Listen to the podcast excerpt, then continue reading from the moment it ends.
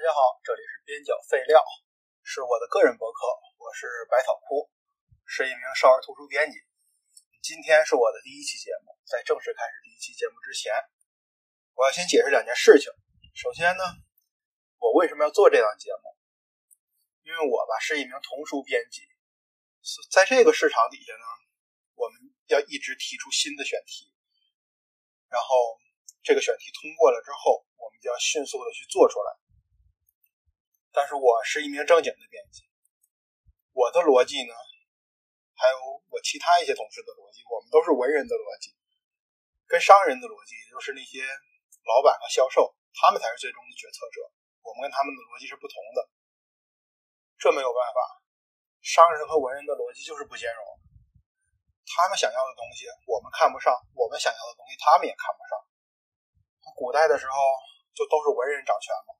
社会阶层就是士农工商这样的排序，我们是最开始的，他们是最后的。但现在是个商业社会，商人说了算了，我们文人呢就是最贱的。所以呢，我们两方的观点就是不对付，非常的不对付。另外就是现在这个环境是鸡娃的环境，我们给孩子做书，他虽然这个书是孩子看的，但是。孩子不可能自己买单，尤其是低幼一点的，他没有自己买单的能力，他也没有自己买单的权限。买单的是他们的爸爸和妈妈。如果你不遵循这个鸡娃的逻辑，你是找不到买单的人的，那就没有办法了。我们只能顺应这个。像我们经常会做一些儿童的大脑开发、儿童的专注力、儿童的情商培养、儿童的财商培养，啊，还有一些做一个听话的孩子。乱七八糟的这些东西听起来就很灾难，对不对？但是我们还是要被迫的去做，做就做吧，我们也没办法。但是我们真想给孩子看的东西呢，我们可以提，但是提得出来之后，开会的时候销售会不会让你通过，老板会不会让你通过，这些东西都不是很确定。嗯，基本上就是不能通过的意思。谁考虑孩子呀？都考虑。鸡娃都考虑赚钱，尤其是我们这样的小公司，他更不能去任性的做一些有品质的东西。我们只能顺应这个环境。这样呢，我们这些乱七八糟的选题，我们这些乱七八糟的方案，虽然我们费了很多心思，但最后都是被毙。其实呢，这些被毙的东西并不是很烂，也不是不好实现。也不是孩子不喜欢，就是这个环境不不好，他不适合现在的环境，所以他出不来。但我们毕竟在做的时候，在构思的时候，我们也花了很多心血，所以每个编辑对这些事情都不甘心。我们也就是开完会骂骂街，没什么别的办法。你总不能指着老板和客户的鼻子去骂。然后我就想用另一种形式把这个东西呈现出来，因为最近突然开始听起了播客，尤其是打游戏的时候、摸鱼的时候，嗯，听这个东西还挺有趣的。我也觉得这个形式不错，然后就突发奇想，想把这些没落地的东西用另一种方式呈现出来。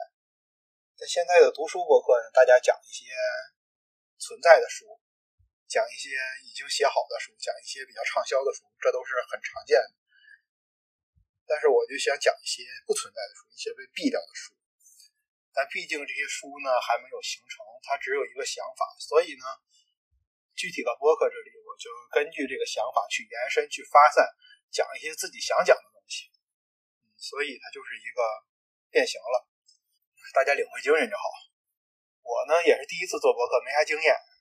就前阵子跟朋友录了一期，然后我还就是管说话，他问我答，策划啊、剪辑啊这些东西我也完全没参与，所以这期节目我估计会非常不成熟，非常不专业，大家多担待。不过要我做这个东西，还大伙听这个东西，也就是图一乐，大家开心就好，无所谓。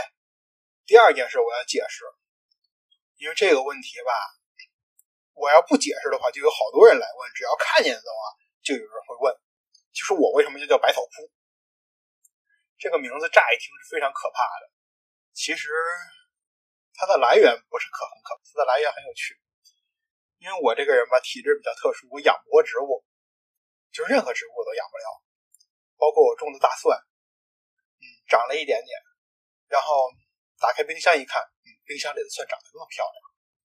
还有我之前在另一家公司上班的时候，我们四个人一一桌，中间摆着一盘绿萝，这盘绿萝在他们三个人那个方向都是枝繁叶茂的，到我这边呢。就是两三个月的功夫，叶子掉光了，而且这个情况在后来的一年里边没有任何改善。慢慢的，大家就开始给我起外号，嗯，我就有了“百草枯”这个外号，嗯，我还挺喜欢的，拿来当网名了。好了，该说的说差不多了，开始正式录制。做这个东西之前呢，我也想了不少时间，就第一期节目到底要录点什么？嗯，毕竟是第一期嘛，咱不可能说一些自己比较陌生的东西。说点自己真懂的，说点大家都喜欢的。另外呢，虽然有请嘉宾的打算，但是我也没打算第一期就请，还是第一期自己说吧。所以要说点一个人就能说的。然后呢，我就翻出了好几年前我被毙掉的一个选题，关于家庭养宠物。我觉得这个选题呢是挺有意思，也是对一部分人来说挺有必要的。家里养宠物，孩子会喜欢。嗯，家人如果啊，家人如果喜欢宠物的话，也会很喜欢。但是领导说不行，为什么不行？有几家的家长愿意给孩子养宠物呢？没有，或者说很少。既然是这样的话，那你做这个书有多少人会买？孩子可能看见这个东西哭着喊着要闹，家长呢，没办法。既然你找不着人买单。那你就不要做喽。于是我这个选题就被毙了，然后默默的藏在了我的文件夹中。今天我终于把它翻出来了，但之前没做，不代表今天不做。作为一名资深的养狗人，今天终于可以做。虽然他做的是播客，不是书，但聊一聊，我觉得也挺有趣的，也挺舒服的。具具体这个书原计划我要怎么做，做哪些内容？今天就不说了，因为那个形式也不是很适合播客，所以呢，我就讲讲自己养畜生这些经历，然后一些家庭饲养的注意事项，也算是做一点小科普。好，正式开始。我养动物经历还是比较丰富的啊。小时候呢，家里边经常养鱼，因为家长也不喜欢带毛的东西，家里我爸我妈也都比较喜欢鱼，所以他们就借着给我养宠物的名义。哎，自己也养些鱼。有时候呢，卖鱼的地方肯定会有些别的，就弄个巴西龟什么的也会养。养鱼这个模式基本上就是网上流传非常广的一个模式：一天一喂食，三天一换水，七天一换鱼。然后养的点巴西龟呢，都说巴西龟多顽强多顽强，它们是什么可怕的入侵物种。但是到我家，基本上和我养的植物的命运是差不多的。最长的也就活俩月，熬熬不过这个冬天，因为家里边在东北比较冷，然后也是平房，炉子也不是很好。然后幼儿园的时候，那会儿应该还是上个世纪，我家里边还养了一条叫，他们叫娃娃鱼，也是四个爪带尾巴，黑色的，不大，差不多三四厘米长，但不可能那个东西不可能是大鲵，不可能是咱国家保护动物，那东西我们。就算我们用非法的渠道见到了这个东西，我们也买不起，对不对？但回忆起来也是个两栖动物，也是他们亲戚。我现在估计应该是一种小型的蝾螈，而且前几年在超市里面也见过这个东西，就是超市里面有卖鱼的，也卖螃蟹、卖王八、卖蛤蟆，就是那些小的，见过这个。具体是什么物种，我也不太清楚。但我印象里边那个东西在我家活了挺久，但是也是因为小的时候时间过得比较慢，所以实际上可能也没养太久。比较成功的养鱼经历呢，就是有一次家里边从别人家捞了几条凤尾鱼，那会儿我已经上初中快上高中了。那个凤尾鱼其中有一条怀孕了，这个东西是卵胎生的，它就是怀孕怀到一定程度，它就开始下崽儿。它不是产卵。那个怀孕的东西在我家没几天就下了好几十个崽。过了一两个月，我家鱼缸就装不下它了。正好那会儿我爸呢在街上垃圾堆旁边看见一个大鱼缸，就拿回家。大鱼缸那裂了一块，裂了一块。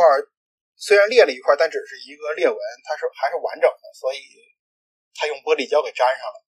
那个大鱼缸就成了我家的鱼的住所。那次挺成功，差不多过了一年，那里边就已经有上千条鱼了，啊，都是金钱繁殖。后来应该是什么时候？我想一想啊，大概我上大学的时候，就是有那么一个冬天，几个月的时间，这些鱼纷纷暴毙。然后那鱼缸就空了，但前前后后在我家也有个三四年。嗯，小时候还养过什么呢？那时候十岁左右的时候，特别想养兔子，觉得兔子特别可爱，然后跟家里说家里不让养，然后谁也劝不动我，就要养，就要养。然后他们说你考试考好了，给你养兔子。行，我说我考试考好，你们就给我养兔子。然后我考的也不错，然后兔子也没养，这是个挺遗憾的事。但是那时候也养过不少别的。比如说学校门口，像我们那个年代的人，经常会在学校门口看见一些卖小鸡崽儿的养鸡场废下来的鸡，染得花花绿绿的。那个东西买过好几次，最多的一个活了三天，三天之后死了，死了之后扔了，扔了之后不知道去哪儿了。还养过一些小麻雀，就是在地上捡的，它们也不太能飞，被扔了，也不是被扔了，就是掉巢外边了，也回不去。嗯，那会儿觉得自己好心，养了好几回都死了。最最小的一个那个毛还没长齐呢。当时有一天下雨，下完雨呢，我就去外边玩，离我家几百米的地方捡到一只，哎，毛都没长齐，我就抱回家去了。那养到第二天的时候，那个鸟的妈妈去我家了。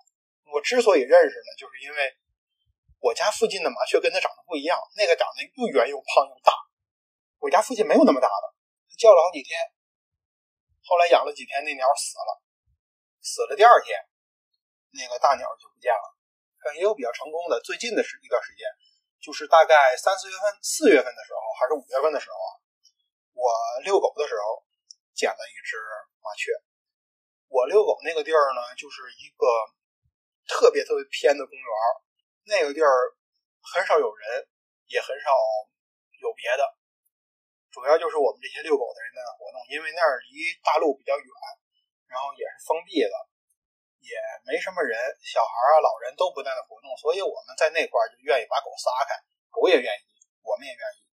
有一天朋友家狗，他在草丛里边叼了一只小麻雀出来，然后我看了那个位置，那个麻雀应该住在上面一个大桥底下的，离我们十好几米高，也送不回去啊。但是也不能就放地上，其实这个东西应该是。你捡到之后，就给它放在一个比较好的地方，然后它的大鸟自然会去伺候它。没办法，我们那个地方除了我们这些放狗的，还有一些流浪猫。这个鸟放在那儿不可能回巢，它回不去。然后第二天晚上，它绝对就会被别的狗啊、猫啊吃掉。没办法，咱养回去吧，拿回去吧。能能不能养活，反正就算养不活，你放到外边它也是死，就拿回去吧。拿回来养了一个多礼拜，嗯，我确定它能飞了，我就给它放生了。这一次是比较成功的，但一般还是不推荐这样啊。就是你要在一个比较安全的地方，不推荐这样，还是放在那让它大鸟自己处理比较好。我们家里养最长的一个动物也是个鸟，它是个八哥，就是那种黑色的，就是会说话。那个原来是我们大院里边另一个人家养的，他们家人都比较好静，而且也没什么正式工作，起的都比较晚。鸟呢？这东西一天一亮就开始叫，天一亮就开始叫，他们家人受不了了。正好那年我刚中考完，他们就说：“你中考考的不错，给你送个贺礼。”把这鸟甩给我甩到我们家。反正我们家我上学嘛，上学家里人起夜都早，也不怕鸟叫，搁到我们家养。那鸟也会说话，就会说个你好，也不知道是他笨还是因为我们懒，他从始至终他就会这一句你好。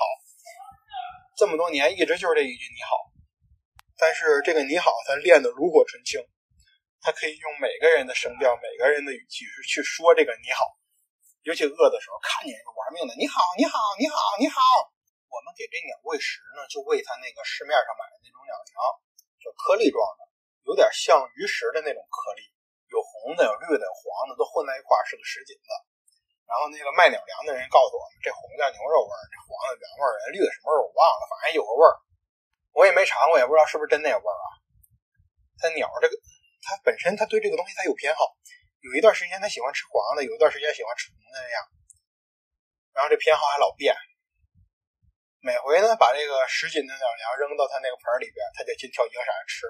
有时候先吃红的，吃完红的再吃黄的，吃完黄的再吃绿的，嗯，挺有意思的。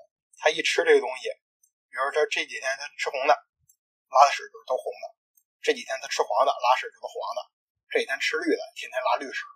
然后有时候我们也会给他买一些面包虫，啊，他特别喜欢吃那面包虫，吃的倍儿香，一吃就你好。到临死那年，家里人也特别宠他，然后那虫子也不贵，没事给他买点，没事给他买点，反正最后我觉得他还挺幸福的。然后这鸟特别喜欢晒太阳，用那种非常奇怪的姿势。那个姿势呢，我形容不好，就是特别特别奇怪。嗯，你就是去百度，百度图片，八哥晒太阳，就那个姿势。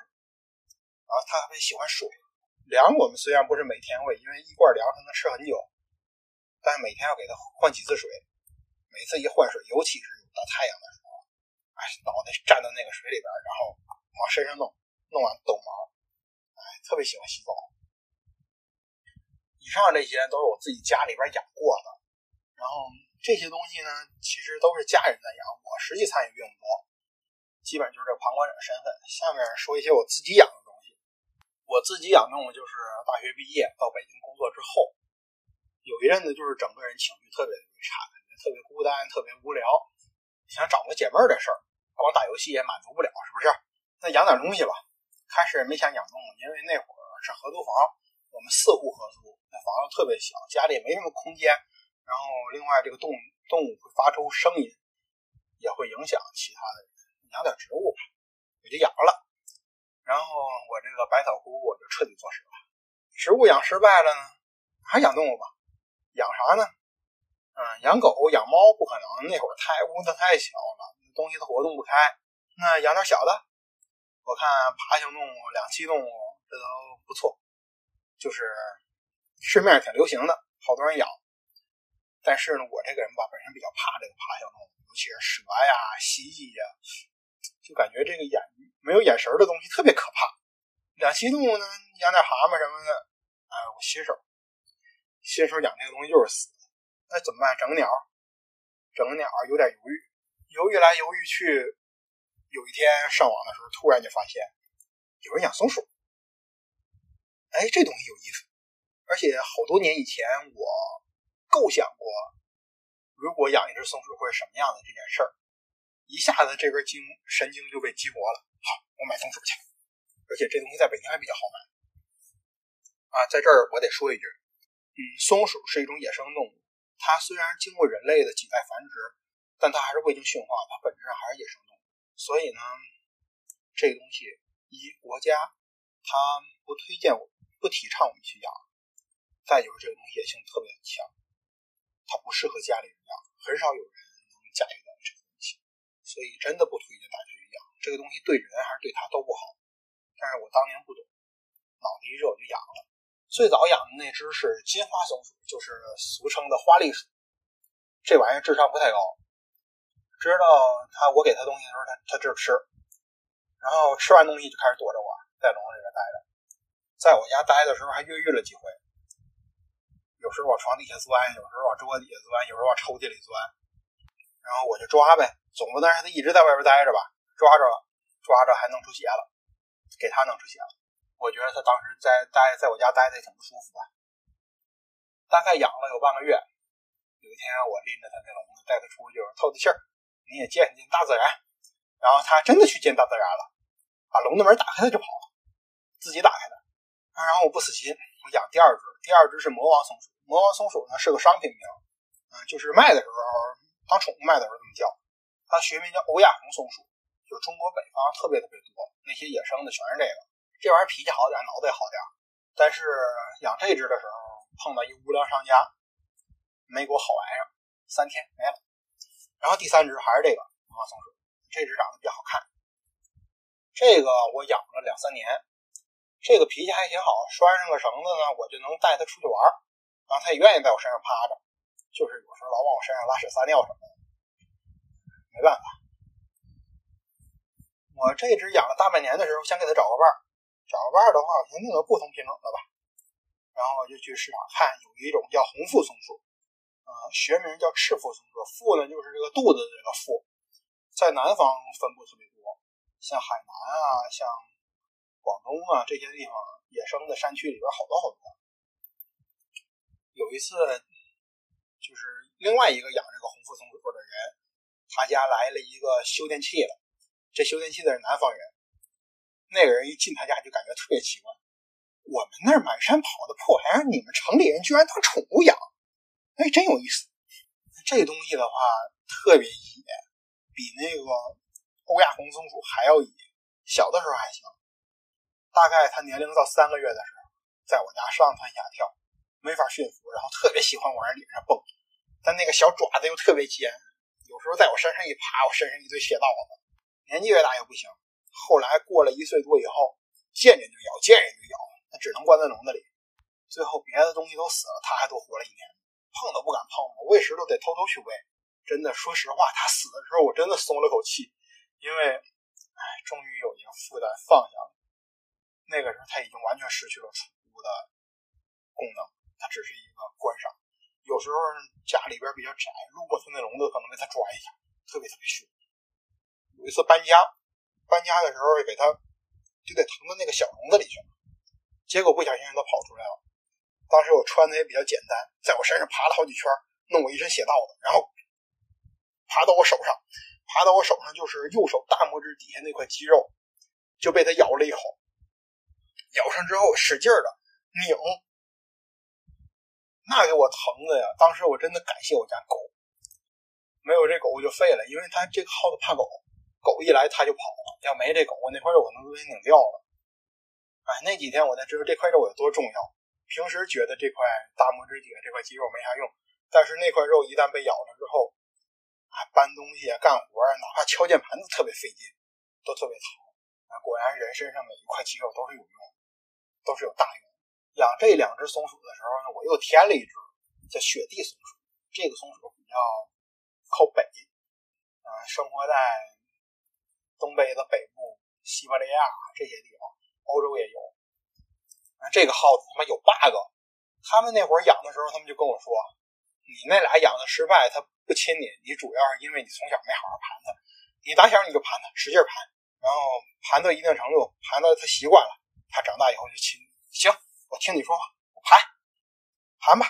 然后我就盘，结果 bug 就这么出来了。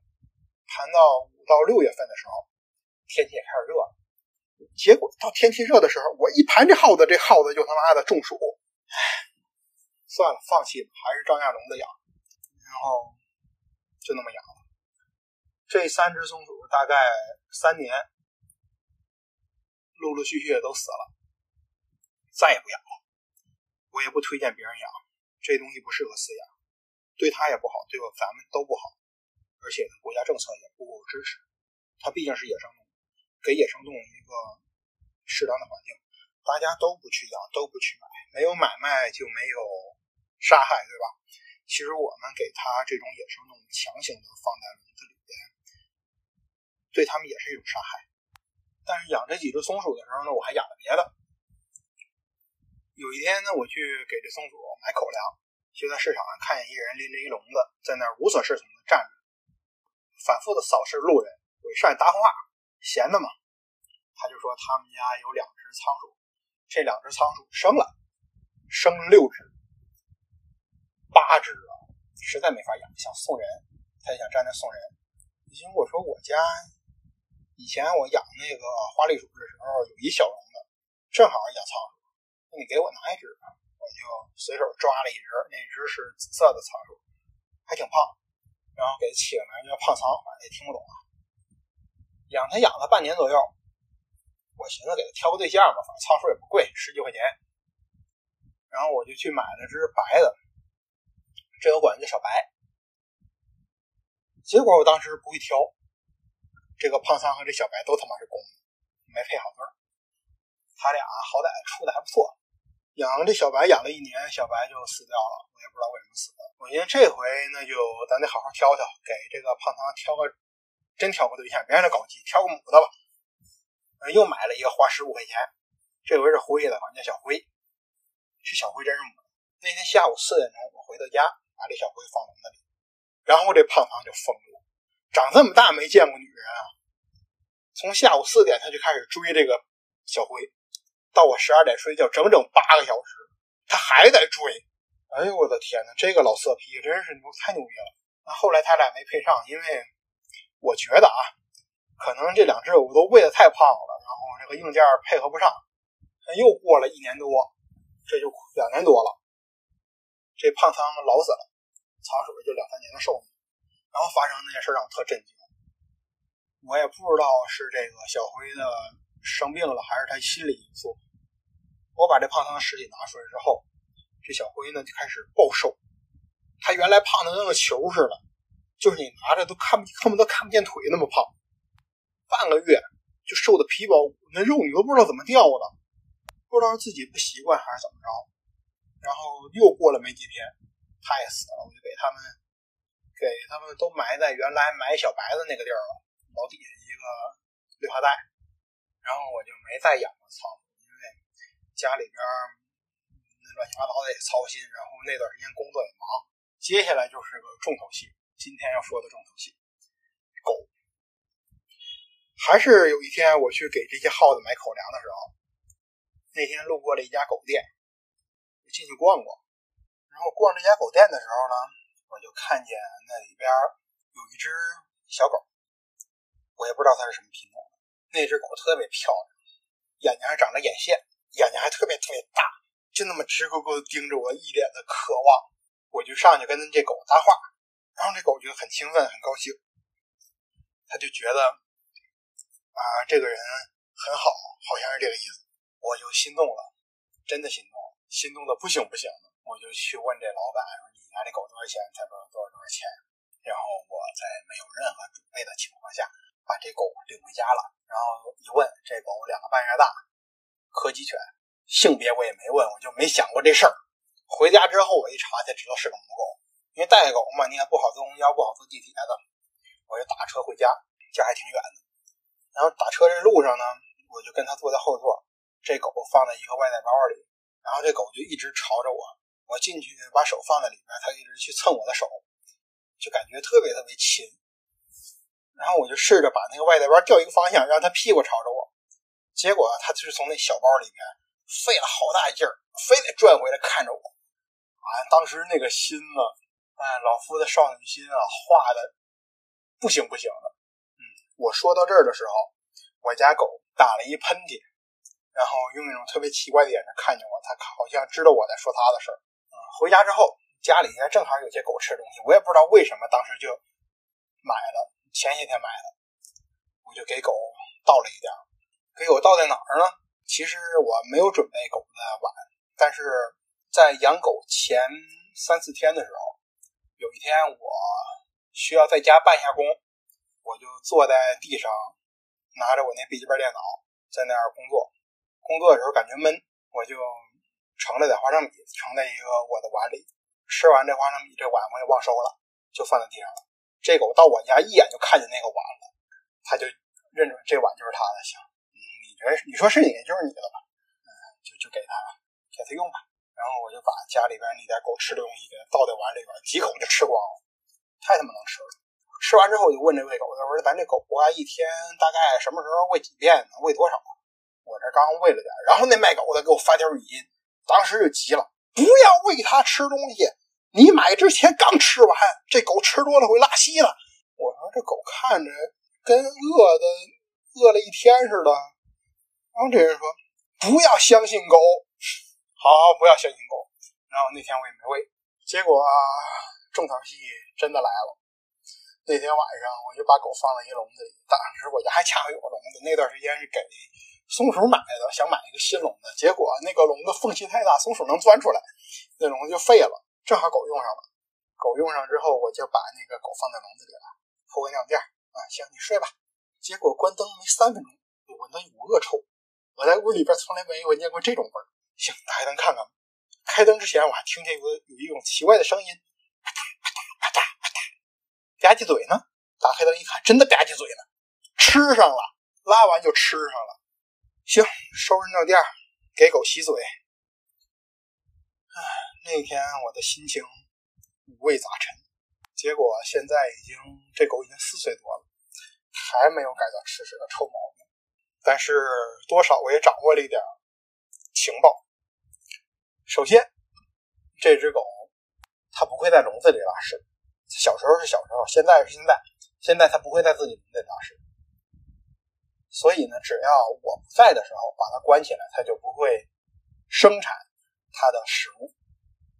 第二，这只狗吃屎不吃粮的，基本上拉出来一分钟的屎它就不吃了。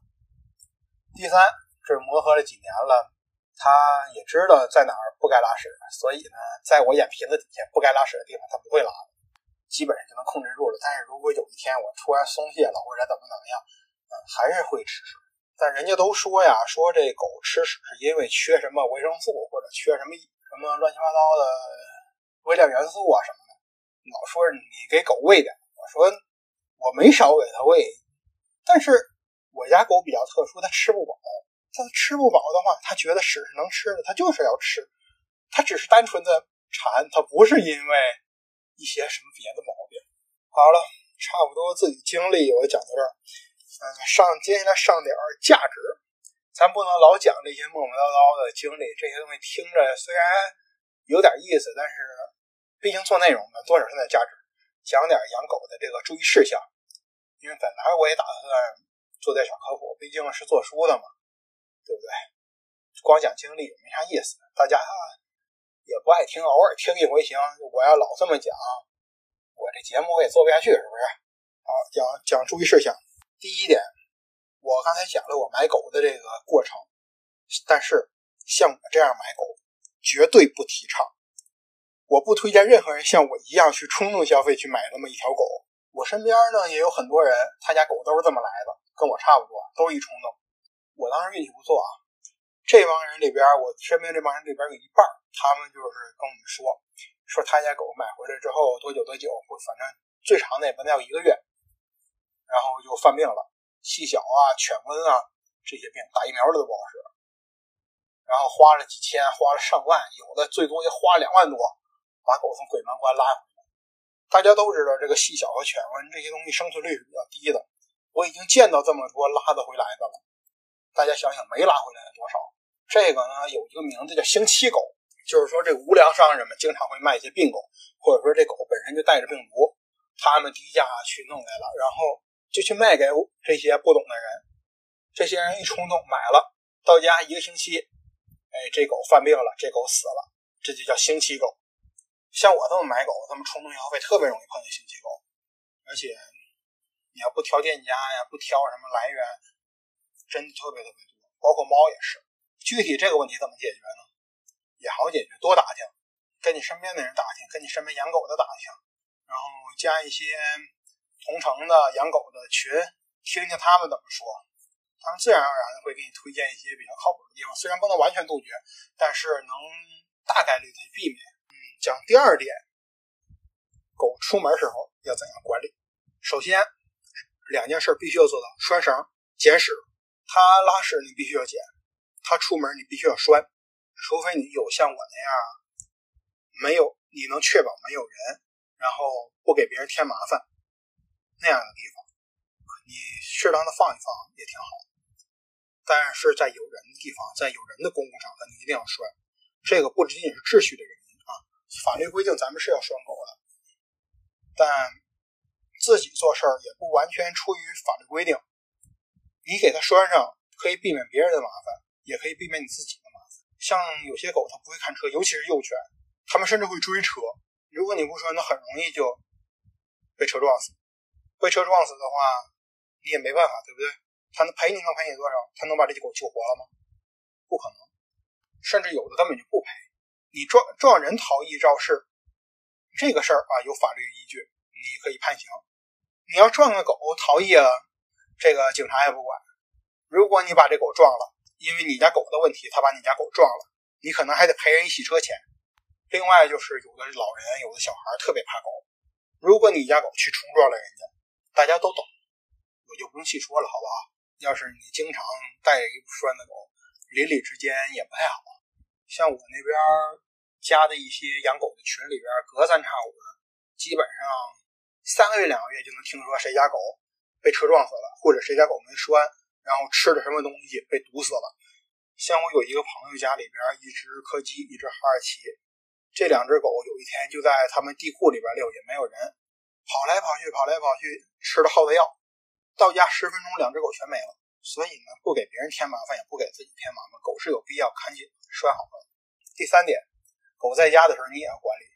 咱说句不好听的啊，这个东西一般人不爱说，但是我一直在强调这个问题，就是狗这个东西从来都不是什么小天使，不是什么乱七八糟的陪伴啊，什么救赎啊，甚至生命的一部分啊，它从来都不是，它就是个畜生。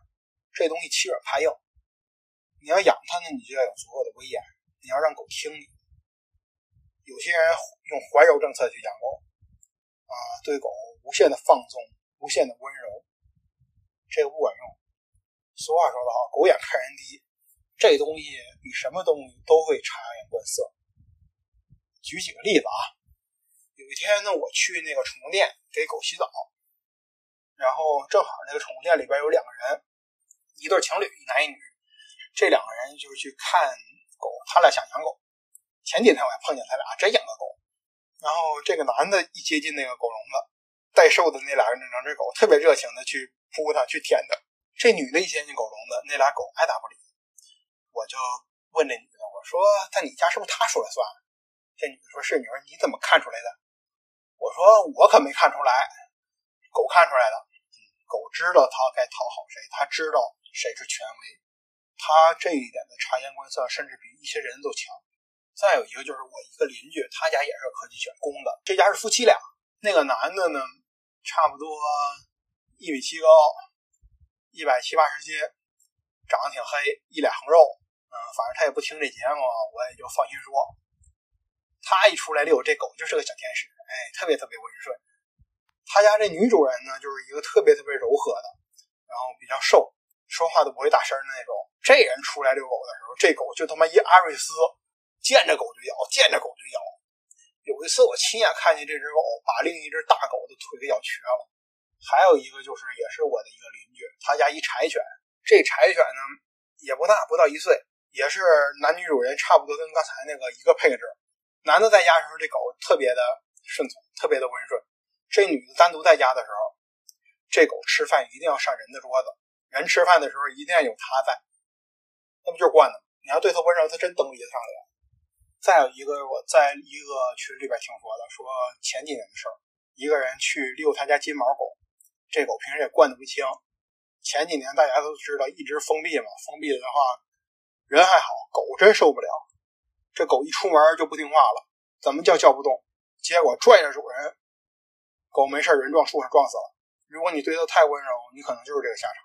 不要太把狗去当成一个人来对待。他们不会尊重，也不会思考，他们只会服从，只会服从权威的人。如果你对他太温柔了、太好了，那他就是欺负你，他就会欺负你，他就是你生命中的一个麻烦，他不是你的一个陪伴。你要是说，你要是说，你觉得你家狗不高兴，你就要惯着它，不高兴得让它不高兴去，它就是狗，你给它饭吃，给它房子住，那它就得听你的话。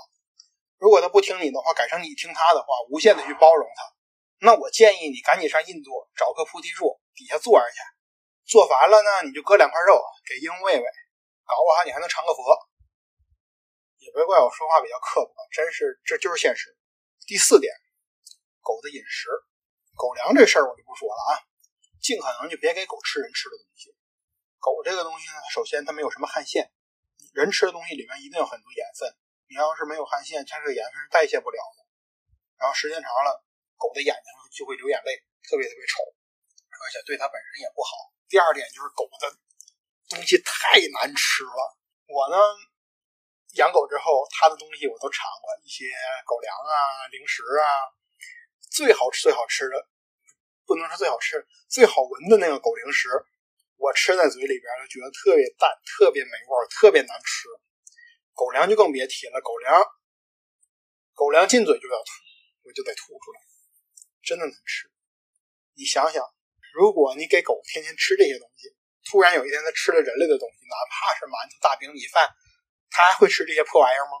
它应该不愿意。所以尽量不要让狗尝到人吃的东西，它们真的会挑食。再就是在我们的刻板印象里面，狗是吃骨头的。像那个《猫和老鼠》的动画片里面那个大狼狗，不是大狼狗，反正满脸褶子那个大狗，整天抱着块骨头吃。其实这就是一刻板印象，千万不要给狗喂骨头。像城里这些笨狗呢，它们根本就不会啃。有些狗它是会嚼碎了，嚼得很碎很碎，然后把骨头吃掉。有的狗，城里的笨狗们大多都不会，能咽多大块它就嚼到多大块，然后就生咽下去。有一次我吃炸鸡，就是那个特别有名的那个叫了个鸡，我叫了个鸡，然后我吃肉，把骨头都给狗了，狗就很开心的吃了。第二天灾难来了，这狗在外面。走两步蹲一会儿，走两步蹲一会儿，就是拉不出来。我带它遛一个小时都没拉出来。快到家的时候，它又蹲了五分钟。然后我看着一个硬的东西从它的屁股里出来了，嗯，这就是堵屁股那块骨头。一秒钟之后，哗了一大坨屎。嗯，好了，狗没事了，狗很放松，我也很放松。我们家这还算幸运，它好歹拉出来了。像一些狗吃完骨头之后消化不了，堵在肠子里边，堵在胃里边。去开膛的大把大把是，这个东西花钱，花钱好说，开一刀太不值了。说到开刀，就说到第五点，狗的医疗。人家都说狗这东西不会说话，它不会说话，它就不知道哪不舒服，你给它看病就看不好。但我们是人啊，我们有足够的观察能力，我们有足够的智商。作为主人，我们就是要关注它。你要是养这狗养久了，如果你不太会迟钝，你家狗哪不对，你是看得出来的。像我家狗，我牵着绳出去，如果它哪条腿不舒服，我通过绳子的脉动，我都能知道它是哪条腿不对。大家养狗应该都会有这点默契，只要长期培养都会有这默契。另外也不要嫌医院贵，有的人就是嫌医院贵，然后自己给狗开药。狗生什么病，他觉得狗是什么病，他就给狗开药。有时候能开对，有时候开不对。咱们呢不专业，咱们不知道狗该吃多少药，也不知道狗该吃什么。有的人甚至就给狗喂人吃的药，是有的是可以吃，有的就是不能吃，有的狗吃完了就是会死。另外呢，一些症状吧，它对应的是不同的病，比如说拉稀，有的狗拉稀因为肠炎，有的狗拉稀是因为胃炎，有的狗拉稀是因为什么东西过敏，有的狗拉稀是因为乳糖不耐，还有的狗拉稀呢就是单纯的着凉了。你如果不知道病因，你去给它喂什么药呢？对不对？可能狗着凉了，它可能就拉这一天稀，然后你喂了点药，它好了。你觉得啊，我会给狗看病了，我真牛逼。其实你不喂那药，它也好。多余，尽量就去医院看看吧。这就涉及到第六点，经济。经济的话呢，是养狗的一个很重要的问题。你除了买狗和刚置办物品这些钱。其实正常养狗是不怎么花钱的，就买点狗粮什么的。买狗粮其实也不是很贵，大家都负担得起。但狗这东西它有时候就会出意外，比如说生个病啊，比如说玩着玩着把自己腿玩折了，嗯，这都有的事儿。一生病你就花好多好多钱。你要养它之前，你要确保自己有足够的应对意外的这种能力，你要准备随时有能力去拿出几千块钱给它治病。给它看病，因为狗这东西它不像人，人有医保，宠物医院它可能收费贵，商人赚钱是另一方面，另一方面狗它没有医保，的肯定要比人看病贵。你要没个几千块钱的，随时可以支出，那你不要养狗。像有的狗你买回来之后，它可能就是个病秧子，可能就是个药篓子。有的狗每个月都得上医院花个一两千块钱，你要做好这个觉悟才行。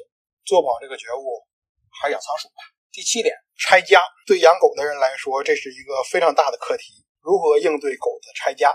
最简单吧，关起来。因为我们毕竟作为上班的人，我们不可能非常满足狗的这个运动需求。它运动量不够，它就是拆家。有的狗它就是闲着解闷儿。像我们家狗拆过几回，开始养它那几个月，啥事没有。养狗之前，我卫生纸啥的我就放地上，啥事没有。养了几个月，有一天回家，我地上的十卷卫生纸剩了一半，剩下碎了一地，就是解闷儿，它就是解闷儿。突然发现了个东西。还有的就是我听说的一个一个小泰迪，也是趁主人不在拆家。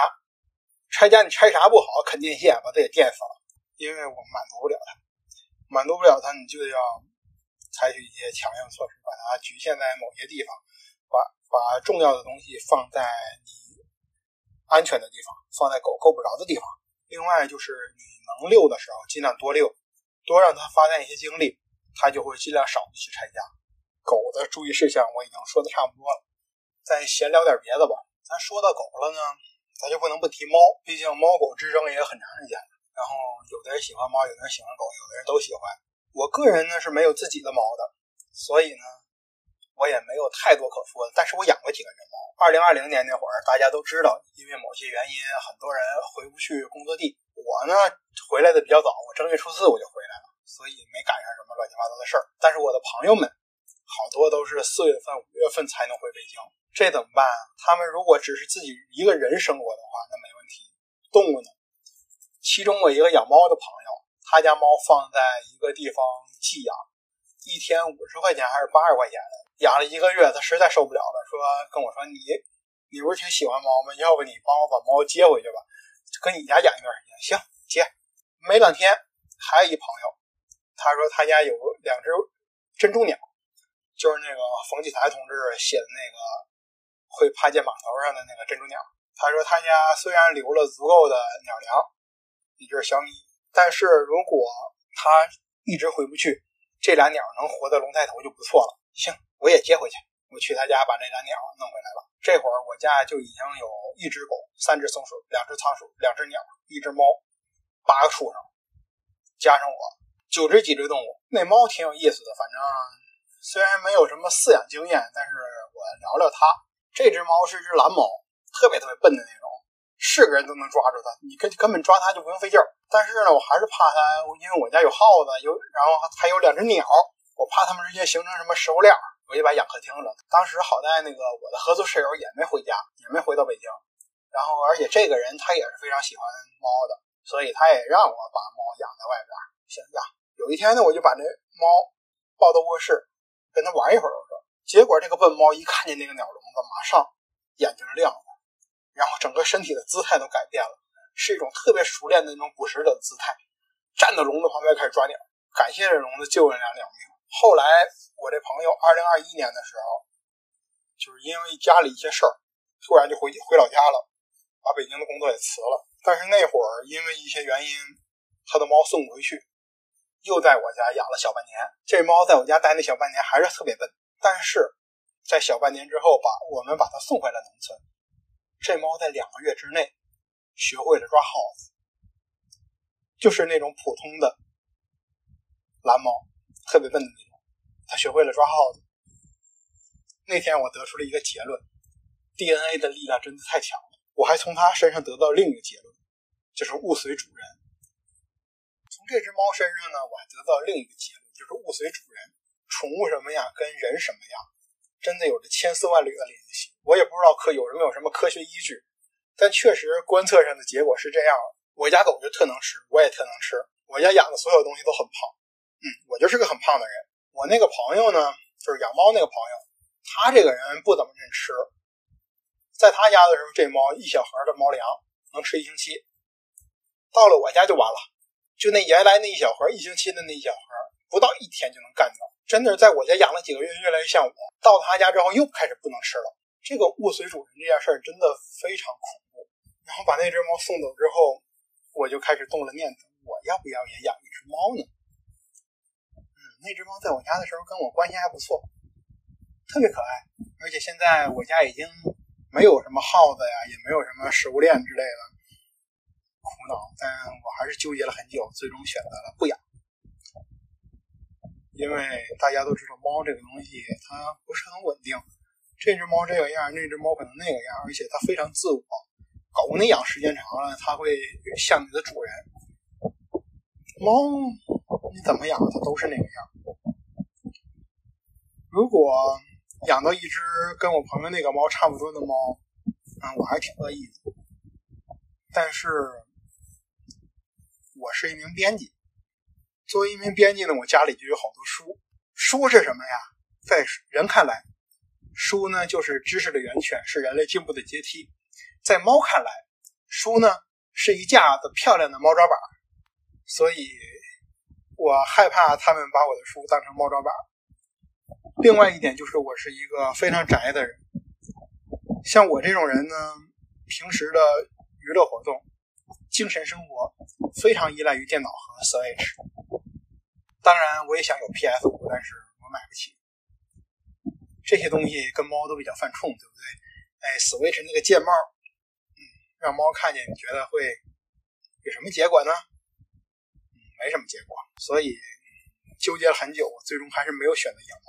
然后我有一个朋友，他家有五只猫，然后后来他还捡了一只怀孕的流浪猫。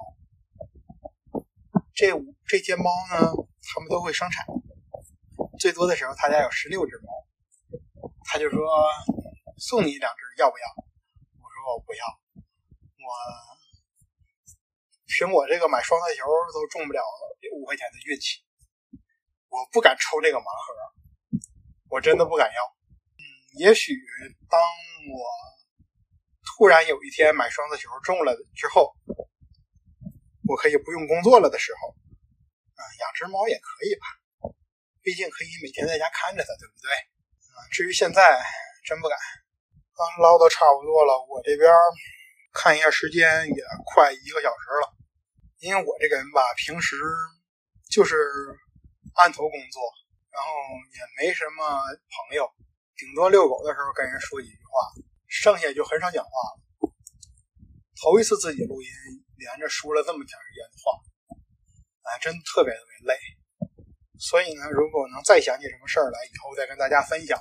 以后呢，我也会不定期的在这儿去更新一些没有做出来的选题的延展内容。那今天就到这儿了，我们下期见。